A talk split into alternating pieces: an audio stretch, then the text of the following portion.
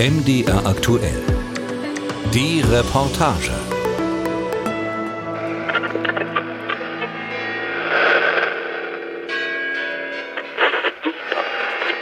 Wladimir Wladimirovich Putin. Who is Mr. Putin? Wer ist Herr Putin? amüsierte man sich auf dem Podium des Weltwirtschaftsforums in Davos im Januar 2000. Und der ganze Saal lachte. Sie hielten ihn alle für bedeutungslos. Sagt Lev Gutkov, einer der führenden Soziologen beim unabhängigen Meinungsforschungsinstitut Levada Zentrum.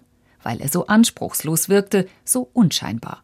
Ein Strippenzieher im Hintergrund, aber sicher nicht mehr. Davon war auch der Oppositionspolitiker Boris Wischniewski damals überzeugt. Wenn 1996 jemand gesagt hätte, er würde Präsident werden, hätten alle gelacht. Tatsächlich habe er ein solches Amt nie angestrebt, gibt Wladimir Putin in einer Dokumentation des russischen Fernsehens später bescheiden lächelnd zu. Es sei ihm nicht in die Wiege gelegt worden.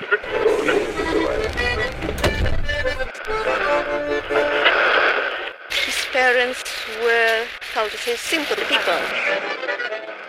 Wladimir Putin wächst in einfachen Verhältnissen auf. Auf engem Raum in einer Leningrader Kommunalka, 20 Quadratmeter für die Familie, Bad und Küche müssen sie sich mit anderen teilen. Manchmal tropfte es durchs Dach, es gab keinen Komfort, nicht mal eine Dusche. So haben wir halt gelebt, wie viele andere auch. Davon haben wir uns aber das Leben nicht kaputt machen lassen. Erzählt Putin später. Er selbst zeichnet von sich das Bild eines Menschen, der hart im Nehmen ist, der sich durchsetzt. Ob bei Prügeleien im Hinterhof oder beim Kampfsport. Putin, so beschreibt es der Soziologe Lev Gutkov, habe schon früh begonnen, seine Schwächen mit Härte, Zynismus und Gnadenlosigkeit zu kompensieren. Er ist ein absolut farbloser Mensch mit einer schwierigen Kindheit. Deshalb hat er sein ganzes Leben lang versucht, sich den Starken anzuschließen. Er hat zu der Zeit einen Spitznamen, Motte. Noch als Schüler bewirbt sich Wladimir Putin beim sowjetischen Geheimdienst KGB. Im zweiten Anlauf nach einem Jurastudium wird er angenommen in der Abteilung für Auslandsspionage. Mit 33 Jahren wird er nach Dresden geschickt. Er habe sich dort um die Rekrutierung von Informanten gekümmert, berichtete der inzwischen verstorbene Leiter der Dresdner Spionageabwehr Günter Wenzel vor Jahren in einem exklusiven MDR-Interview. Die waren für die Aufklärungstätigkeit der Gegenspieler verantwortlich im Operationsgebiet. Also sprich Bundesrepublik Deutschland. Wenzel hat den jungen KGB-Offizier als zurückhaltend, unauffällig, bescheiden, klug und verlässlich in Erinnerung behalten.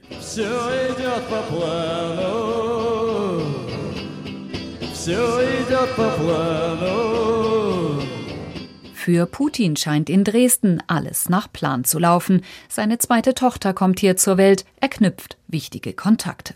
Seilschaften, erklärte Politologe und Oppositionspolitiker Boris Wischniewski 2008 in einem belebten Petersburger Café, hätten bei Putin von Beginn an eine große Rolle gespielt.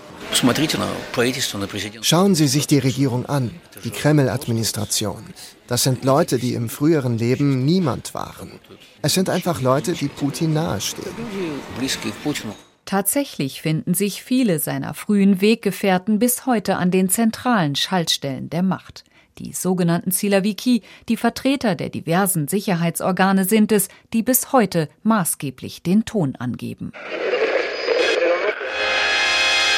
Dieser 9. November ist ein historischer Tag. Die Tore in der Mauer stehen weit offen. 1990 bricht Putins Welt zusammen. Er wird nach St. Petersburg, das damals noch Leningrad heißt, zurückbeordert. Natürlich, daraus hat er keinen Hehl gemacht, haderte Putin massiv mit seinem Schicksal als Spion in der DDR, der im Stich gelassen wurde. Sagt der Historiker Alexander Margolis in einer Dokumentation des Senders Nastayache Vremia. Putins aktive Tätigkeit beim KGB endet. Er geht an die Universität zurück, um seine Doktorarbeit zu schreiben. Sein früherer Professor, der Bürgermeister Anatoli Sabchak, engagiert ihn als Berater. Später macht er Putin zum Leiter des städtischen Komitees für Außenbeziehungen.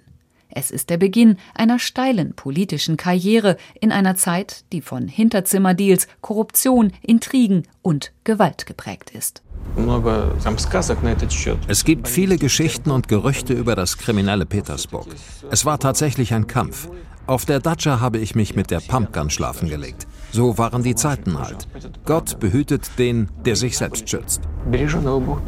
Erzählt Putin später dem russischen Journalisten Andrei Kondraschow.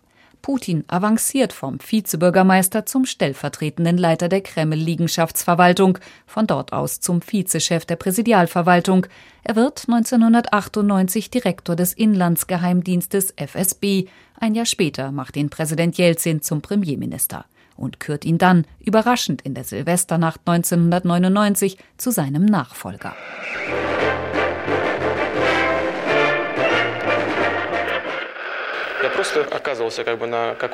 Ich war einfach an einem Ort, an dem zu der Zeit Probleme auftauchten, die gelöst werden mussten. Korruptionsskandale erschüttern die Politik, die Wirtschaft ist am Boden, das soziale System zusammengebrochen. Es ist aber eine ganz andere Front, die Putin wählt, um das Volk hinter sich zu bringen. Er führt einen gnadenlosen Krieg gegen islamistische Separatisten in der russischen Teilrepublik Tschetschenien. Wir werden die Terroristen überall hin verfolgen. Wenn sie am Flughafen sind, dann am Flughafen. Wenn wir sie, Entschuldigung, auf dem Scheißhaus schnappen, dann machen wir sie eben dort kalt.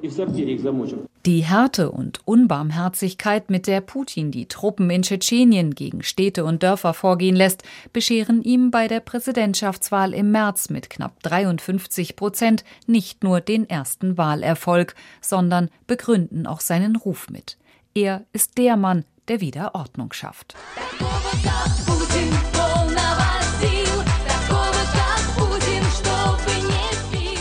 Mann wie Putin, voller Stärke, einer, der nicht trinkt, der nicht wegrennt, einer, der weiß, was er tut. Und einer, der schon im Februar 2001 einen Satz prägt, der heute in der Propaganda eine zentrale Rolle spielt. Entweder Russland wird stark sein oder es wird nicht weiter existieren. Um das Land wieder groß zu machen, braucht es aus seiner Sicht in erster Linie einen hart durchgreifenden Mann an der Spitze, dazu eine loyale Machtelite, klare Hierarchien und Befehlsstrukturen. Der Präsident bekommt mehr Rechte, die Sicherheitsorgane mehr Kontrolle, unter anderem über wichtige Finanzströme, so der Soziologe Lev Gutkov. Mit anderen Worten, eine strikte Zentralisierung des Herrschaftssystems. Ein System, das für sich in Anspruch nimmt, eine moderne Demokratie werden zu wollen, sobald die Zeit dafür reif sei. Berlin. Und lässt uns behaupten, dass niemand und nie Russland in die Vergangenheit umwenden kann. Als der russische Präsident im September 2001 im Deutschen Bundestag eine Rede auf Deutsch hält, scheint tatsächlich eine neue Ära anzubrechen. Für unser Land, das ein Jahrhundert von Kriegskatastrophen durchgemacht hat, ist der stabile Frieden auf dem Kontinent das Hauptziel. Russland, betont er, sei offen für Zusammenarbeit, für eine vollwertige Partnerschaft haben sich die Abgeordneten, die ihm stehend applaudierten, damals blenden lassen, wie es heute in mancher Rückschau wissend heißt, hatte er damals schon einen großen revanchistischen Plan? Nein, meint der Kreml-kritische Soziologe Lev Gutkov, der sich sicher ist, dass Putin keine Strategie, wohl aber ein Ziel gehabt habe, nämlich Russland aus der Rolle des Bittstellers herauszuholen. Nein, meint auch der kremlnahe außenpolitische Experte Fjodor Lukjanow in einem Interview mit der Komsomolskaja Pravda. In seiner ersten Amtszeit als Präsident war Putin so sehr an einer Partnerschaft mit dem Westen interessiert, dass er weiterging als jemals jemand zuvor. Putin habe viele Zugeständnisse gemacht an die Amerikaner und die Europäer. Was er dafür einfordert, ist Augenhöhe, ein gleichberechtigtes Miteinander. Russland will nicht länger als Verlierer des Kalten Krieges dastehen. Es ist ein emotionaler Faktor, dessen Wirkung im Westen massiv unterschätzt wird. Chancen werden nicht gesehen und am Ende verpasst.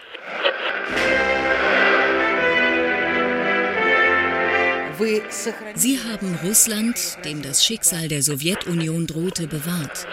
Das Wichtigste aber ist, dass sie den Menschen den Glauben und die Würde zurückgegeben haben. Putin setzt alles daran, um Russland, wie er es nennt, von den Knien zu holen.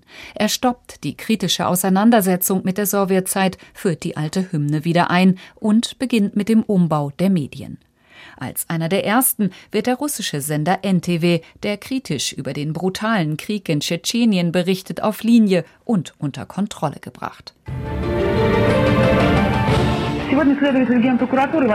Das Fernsehen, das bis heute das Informationsmedium in Russland ist, wird zum Sprachrohr des Kreml.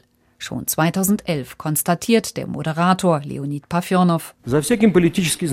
Hinter jeder politisch bedeutenden Sendung verstecken sich Ziele und Aufgaben der Staatsmacht, ihre Laune, ihre Stellungnahmen, ihre Freunde und Feinde. Das ist keine Information im eigentlichen Sinne, das ist staatliche PR für oder gegen etwas. Der Schuldspruch gegen Chodorkowski und seinen ehemaligen Geschäftspartner Lebedev ist auf scharfe Kritik gestoßen.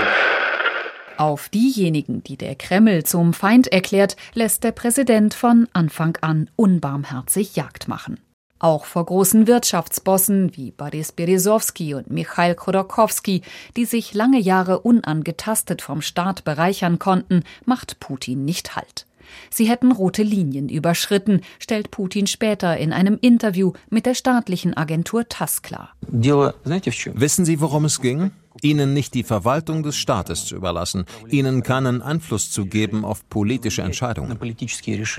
Berezowski geht ins Exil, Chodorkowski aber ignoriert die Warnungen des Kreml. Ein Exempel wird statuiert, ein Signal gesetzt. Wer Putin belehrt, kritisiert oder gar verbal angreift, riskiert nicht nur seine Privilegien, sondern auch seine Freiheit oder auch sein Leben.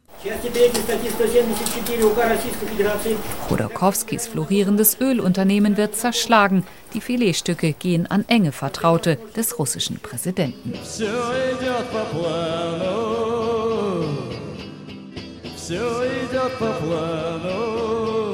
Öl und Gas sind die Schmierstoffe, die die russische Wirtschaft und den Staat in den frühen Amtsjahren Putins nach und nach ins Laufen bringen. Es geht aufwärts. 2004 wird Wladimir Putin mit über 70 Prozent der Stimmen wiedergewählt. Und habe ihn von Anfang an darauf aufmerksam gemacht, dass es in München eine bedeutende Konferenz gibt, die ihm ein weltweites Echo garantiert. Eine internationale Bühne, die Wladimir Putin im Februar 2007 nutzt. Wieder geht es um Partnerschaft und Zusammenarbeit, wieder um ein gleichberechtigtes Miteinander. Doch dieses Mal schlägt der russische Präsident deutlich schärfere Töne an. Er beklagt nicht nur, dass der Westen Russland weiter ständig belehre, sondern auch, dass ein Staat, namentlich die USA, alle und alles zu dominieren versuche. Die NATO rücke mit ihrer militärischen Infrastruktur immer näher an Russlands Grenzen heran, plane sogar ein Raketenabwehrsystem, der Westen zeige wenig Interesse am Aufbau einer gerechten, demokratischen Weltordnung. Die Sicherheit und Aufschwung nicht nur für Auserwählte, sondern für alle gewährleistet. Es ist die Basis für ein Narrativ, das heute in weit extremerer Form von entscheidender Bedeutung ist. Es dient Putin als Rechtfertigung für eine aggressiv offensive Interessens- und Verteidigungspolitik.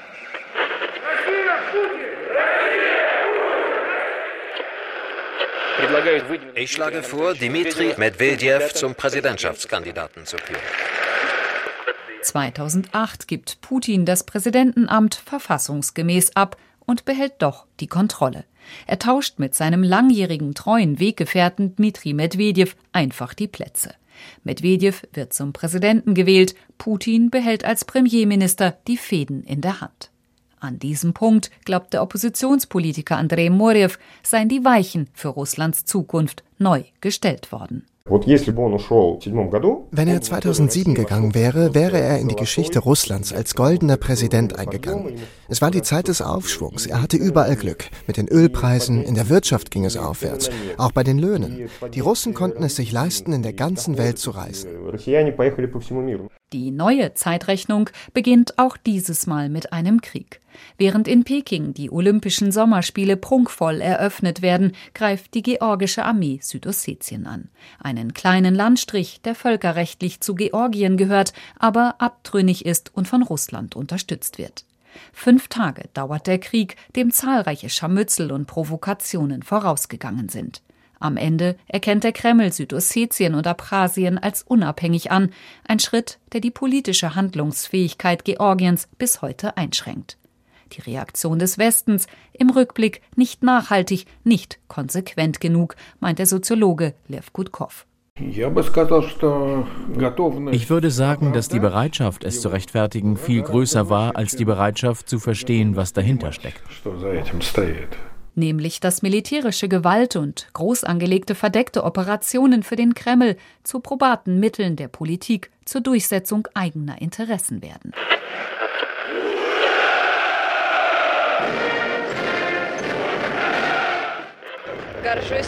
Ich bin stolz auf mein Land und darauf, dass ich Russin bin. Pompöse Militärparaden sind inzwischen wieder an der Tagesordnung, doch der Krieg in Georgien hat massive Defizite beim Militär offenbart. Putin reagiert.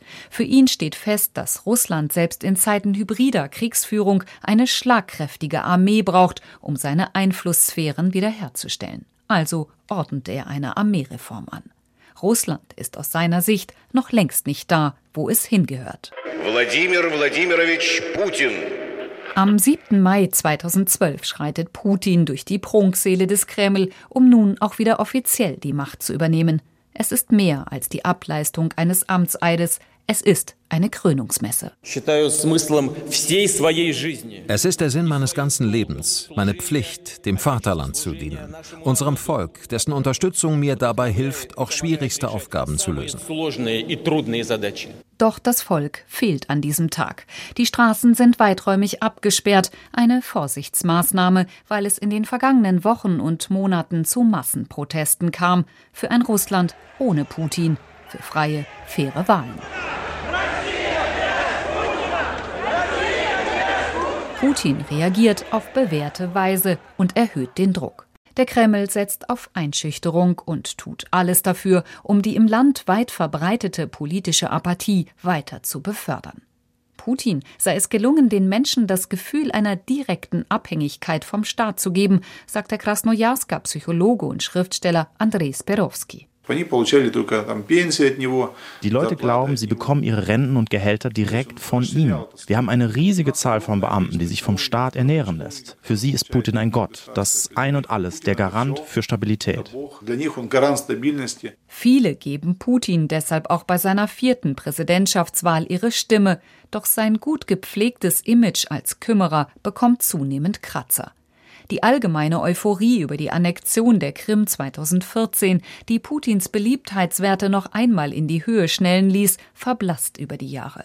Die Klagen werden lauter über die Erhöhung des Renteneintrittsalters, die sinkenden Löhne, die steigenden Lebensmittelpreise und die marode Infrastruktur. Der Unmut wächst, auch in den Regionen. Die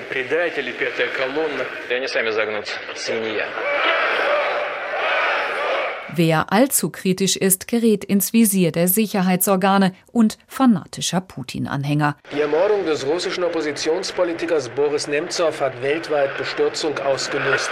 Alexei Nawalny, der russische Oppositionspolitiker, der seit vorgestern im Koma liegt, konnte aus dem Krankenhaus in Sibirien verlegt werden in die Charité, auch weil sich die deutsche Regierung eingeschaltet hat. Kreml-Kritiker sind ihres Lebens nicht mehr sicher. Wer wie Alexei Nawalny überlebt, wird mit Verfahren und langjährigen Haftstrafen überzogen. Putin sorgt dafür, dass er alternativlos bleibt, auch wenn er 2019 wesentliche Ziele seiner Politik für erreicht erklärt. Russland ist nun nicht nur wiederhergestellt und stark im wirtschaftlichen und sozialen Bereich sondern hat auch wieder einen festen Platz unter den führenden, einflussreichen, Verantwortung tragenden Großmächten auf dem Planeten.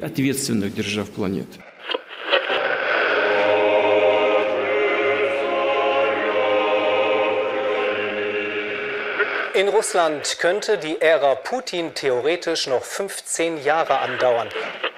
2020 lässt Wladimir Putin die Verfassung ändern und sichert sich so zwei weitere Amtszeiten. Die Zeit für Demokratie ist immer noch nicht reif. Putin selbst schottet sich zunehmend ab, vertraut nur noch wenigen Eingeweihten und den Informationen seiner Geheimdienste. Der Druck, sagt Lev Gudkov mit Verweis auf verschiedene Studien, sei auch in diesem Bereich extrem hoch. Vor dem Krieg wurden jedes Jahr etwa zwei Prozent der Nomenklatura festgenommen und verurteilt. Inzwischen sind es viel mehr. Absolute Loyalität ist gefragt, Patriotismus und sowjetische Tugenden. Von einer Wiederherstellung der Sowjetunion will Putin aber nichts wissen. Er spricht inzwischen lieber von einem großen, historischen Russland, dessen Grenzen er selbst definiert und das ständig bedroht wird von jenem kollektiven Westen, der nie ein anderes Ziel gehabt habe, als Russland wieder zurück auf die Knie zu zwingen. Heute kämpfen wir dafür, dass niemand, niemals auf den Gedanken kommt, dass man Russland, unser Volk, unsere Sprache, unsere Kultur aus der Geschichte streichen kann. Ein Kampf, der alles rechtfertigt. Den Einmarsch in der Ukraine, scharfe Zensurgesetze, die Schließung von mehr als 200 Medienunternehmen und einen unbarmherzigen Kampf gegen die letzten in Freiheit verbliebenen Oppositionellen im Land. Alles laufe nach Plan, wird der Kreml nicht müde zu betonen. Doch noch nie stand Putin so unter Druck. Der Krieg in der Ukraine zieht sich hin. Der Westen gibt, obwohl Russland Öl und Gas als Waffen einsetzt, nicht klein bei. Junge, gut ausgebildete Menschen verlassen in Scharen das Land. Die Teilmobilisierung gilt als endgültiger Bruch des Gesellschaftsvertrages. Putin wisse, dass es inzwischen auch um seine Zukunft gehe, glaubt nicht nur der Soziologe Lev Gudkov. Militärische Niederlagen haben immer zu akuten politischen Krisen und Reformen in Russland geführt, zu einem Wandel, entweder zu einer Revolution oder zu einer Art von Reformen.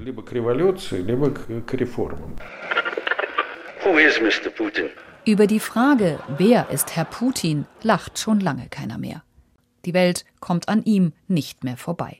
Sein Land aber hat er zurückkatapultiert in Zeiten, die er sich anschickte zu überwinden.